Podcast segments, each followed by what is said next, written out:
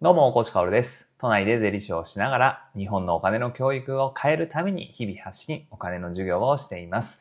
さて、えー台風ですね。いやー、くしくもですね、14、15、僕大阪にいまして、いやー、これはなかなかだなと。まあね、室内になるべくいようと思いますけど、まあ皆さん本当気をつけてくださいね。まあこれをね、えー今収録しているのはまだ14日なんですよ。14日のお昼ぐらいで、まあ外を見ているとね、本当に素敵な 天気というか、まあ晴れてはいないんだけどね、別にまだまだ台風なんて本当に来るのかなみたいなね、感じなんですけど、こっからね、大変みたいですから、えー15日、本日ですね。えー本日はもう計画運休で東海道新幹線、新大阪、名古屋間はもう全休なんですよね。いやー、これはもう本当にお盆のね、こう、皆さんの移動ですよね。これに影響を与えてるなと。まあでもそれぐらい、えーちゃんとね、対策しないと危ないよっていうぐらいの台風であると。まあそんなめちゃくちゃ大きいわけではないんだけれど、こうやってね、えーこう近畿地方とかね、四国とかね、まあそのあたりをぐっとお縦断って言ったらいいんですか？あ縦にね、行くのはなかなか見ないですからね。だからね、本当に皆さんちょっと気をつけてほしいなと、僕もね、えー気をつけたいなと思っております。さて、ちょっとね、余談長くなりましたが、本題ですね。まあ今日はね、最低賃金のお話をしましょう。で、最低賃金の決まり方みたいなものを、まあ考え方みたいなものを覚えておくと、今回みたいにね、最低賃金平均1000円を目指しますみたいなものが、どんなものかが見えてくるっていうね、そんなお話です。で、結論はもうタイトルなんですけど、最低賃金平均1000円っていうのは日本にはまだちょっと早いんじゃないかと。あこれ岸田さんの人気取り作戦かなみたいなね、ところですね。そして人気取り作戦をすると、とんでもない未来が待っているっていうのは歴史が証明してますから、そのあたりまで話せたらなと思います。まずはね、最低賃金。現行の最低賃金は、平均ね、えー加重平均で全国的に見ると961円なんですよ。令和4年度がね。えーで、この令和5年度の平均を1000円にしようっていうのが、まあ、今回出ているニュースですよね。えーで、パーセントで言うと約4%アップなんですよ。でね、この最低賃金っていうのと、まあ、毎年3%アップを目指しますみたいなものっていうのは、個人的な感覚としてはね、まあ、そこそこ、そう、世に出回っている数字では有名なものなんじゃないかなと思うんですよね。いや、おそらくね、こう、これ系で、政府系でね、これ最も有名な数字っていうのは、毎年2%を目指します。何よインフレをっていうね。えーあの、まあ、黒田ね、えーと、前総裁がね、日銀総、日銀前総裁の黒田さんが、あこうずっと口酸っぱく言ってきたあの2%っていう数字は有名だと思いますけど、あ最低賃金っていうのも3%ずつ上げていきたいよっていうのも、まあ結構有名なんじゃないかなと思います。まあ個人的なので全然有名じゃないよっていう声もあるかもしれないですけど、で、これを誰が言い出したかというか、どのあたりで報道が加速したかというと安倍政権ですね。えー安倍さんが毎年毎年、えーこう3%ずつ上げていって、そして何を目指すか。平均1000円を目指すというようなことっていうのはよく言っていたと思います。で、これっていうのは当然適当に導き出された3%ではなくて、明確な基準っていうのがあるんですね。で、方程式はあるんだけれども、その内部に ある計算っていうのは僕もよくわかりません。僕もよくわからないし、多分めちゃくちゃ複雑な計算をものすごく頭のいい方々がしているんだけれど、あでも最後に出てくる方程式っていうのは、まあ覚えておく価値は結構あるんじゃないかなと思うんです。そうするとニュースが見えてくるんですね。で、それが何かっていうと、5.8引く前年度の失業率ですね。そこから出てくる数字っていうのが、来年度上がる最低賃金平均の上限にしておくといいよねっていうところなんですよ。ということでね、えーこのまま話を進めていってもさっぱりと いう感じだと思うので、えー去年とか今年とかね、えー次の最低賃金とかね、そういう数字を当てはめてみましょう。まず5.8から何を引くかっていうと、前年度の失業率ですね。前年度の失業率は改善傾向にあって2.6%でした。なので5.8から2.6を引くと、えっ、と、これはですね、え電卓叩きながらいきますね。3.2%なわけですね。えーなので、えー前年度の最低賃金961円から3.2%ぐらいを上限として、えー、うんと平均のね、最低賃金決めていくのがいいですよっていうのは歴史が証明しているわけですね。なので 961×1.032 かな ?1.032×961 は991.7円、約992円にしておくのがいいよねっていうのは分かっているんだよね。だから今回ね、このニュースから何が分かるか、そして今日の方程式から何が分かるかっていうと、岸田さんが設定した、岸田内閣が設定した平均最低賃金1000円を目指すっていうのは、ちょっとアクセル踏みすぎっていうかね、気張りすぎっていうところなんですよ。で、当然ね、当然これは方程式というか理論上の数字なので、え、1000円にした結果、社会が良くなりましたねっていう可能性はあるんですよね。でもその可能性っていうのは高くはないっていうのは歴史が証明している。なぜなら、2010年、民主党政権の時ですね。えー、この時っていうのは、前年の失業率が5%超えているんですよね。なので5.8からもう5%超えている失業率を引くと、もうほとんど最低賃金上げちゃダメですよ、みたいな感じなんですよ。でも2010年の民主党っていうのは、最低賃金を約ね、2.34%ぐらい上げてるんだよね。だからこの方程式から大きく逸脱したことをやってたんですね。じゃあ何が起こったかっていうと、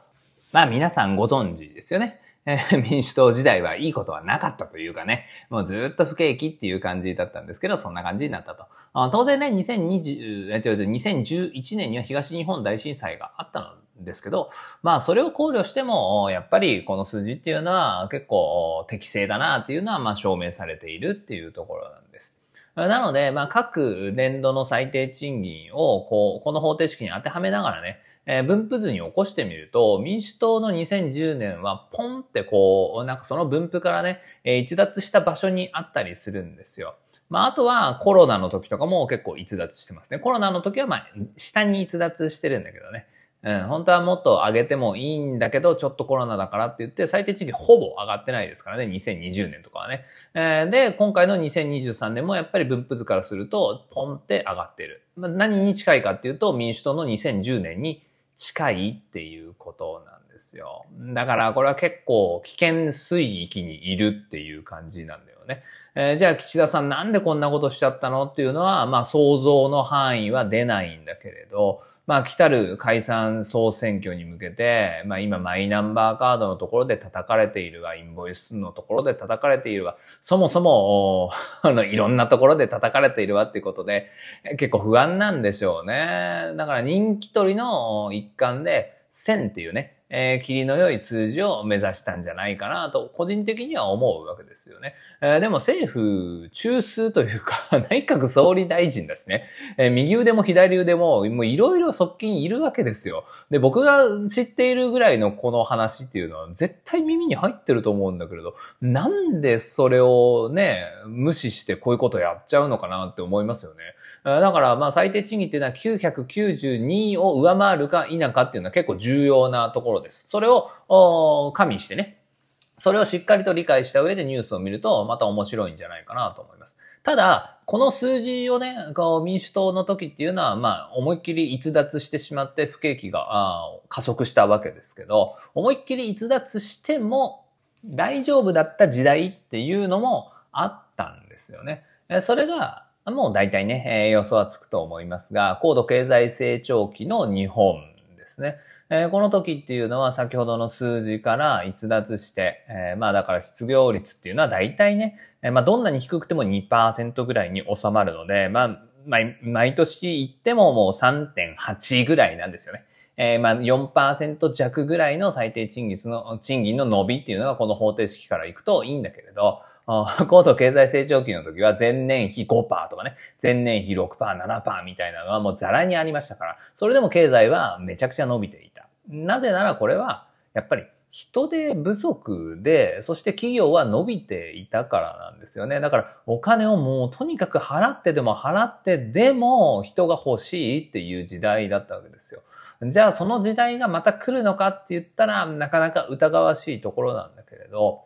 高度経済成長期ほどいかなくてもね、景気が良ければ、この上振れしたところもカバーして、さらなる、こう、日本経済社会の飛躍っていうのはあり得ますから、この岸田さんの一手ですね、方程式を逸脱した上振れの最低賃金っていうのが、どうなるかっていうのは、非常に見ものだなと思いますね。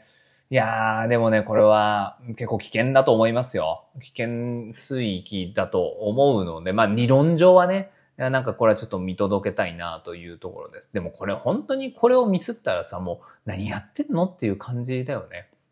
僕だったらどうするかっていうと、やっぱりこういう理論上の話から、まあ特に日本って不調なわけなので、あんまり逸脱しちゃいけないと思うんだよね。だから、うんと今回だと5.8-2.6か3.2だから3.2%までしか上げちゃダメだよって言うんであれば、まあ990円とかにしとくべきだよね。僕ならそうしますよね。平均961から990って言っても、パーセントこそ3%だけれど、上がり幅って言ったら多分戦後最大級だと思うんだよね。円の上がり幅だとしたらね。えー、61から990だと29円でしょ。うん、だからまあそれで十分なんじゃないかなと思うんですよ。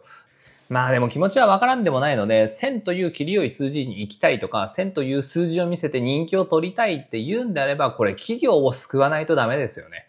あ最低賃金上げすぎて不況が来るっていうのは、まあ2010年民主党やっているわけですけど、これ何が起こってるかっていうと、人件費高すぎて人が雇えなくなるっていうことなんだよね。これってもうかなり中小企業にとっては痛手なわけですよ。あだからそこでなんかコストカットが進んでとか、ああとはシステム化が進んでとかだったらいいんだけれど、そのシステム化するにもお金がいるでしょ人を雇えない企業がさ、システム化できるわけないから、やっぱり厳しいんですよね。